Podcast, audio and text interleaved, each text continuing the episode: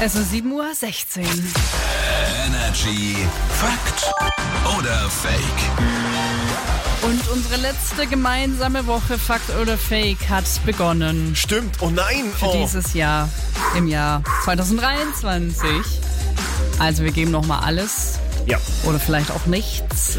Wir Jeder hat eine. These am Start, die präsentieren wir uns und dann gilt es zu erraten, ob Lüge oder Wahrheit. Ich würde direkt anfangen und behaupte, dass Seepferdchen jeden Morgen tanzen mit ihrem Partner, um die Bindung zwischen ihnen zu stärken.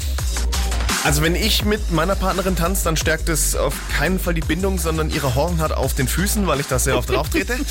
Aber ich kann mir das schon vorstellen, dass das vielleicht bei denen so einen Endorphinschub auslöst. Und ich finde es so süß, dass ich mir wünsche, dass es wahr ist. Deswegen sage ich, es ist ein Fakt. Es ist Fakt. also auch ein Tipp für euch, ne? einfach um die Beziehung ein bisschen zu stärken. Stärken jeden Morgen so ein kleiner Tango und die Welt ist in Ordnung. Ja.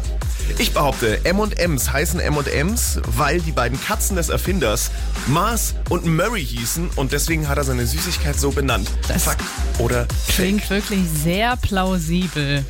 Ähm, warum nicht?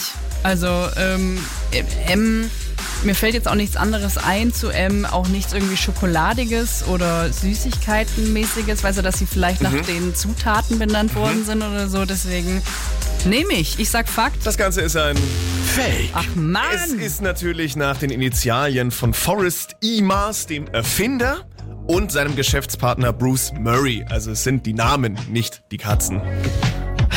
Damit gehe ich eins zu in die Führung. ist wirklich sehr frustrierend. Danke, das war ein kleines Wonder. Gibt's jetzt auch hier von Michael Patrick Kelly. I know, I know that you can't see your tomorrow today. Will you let go?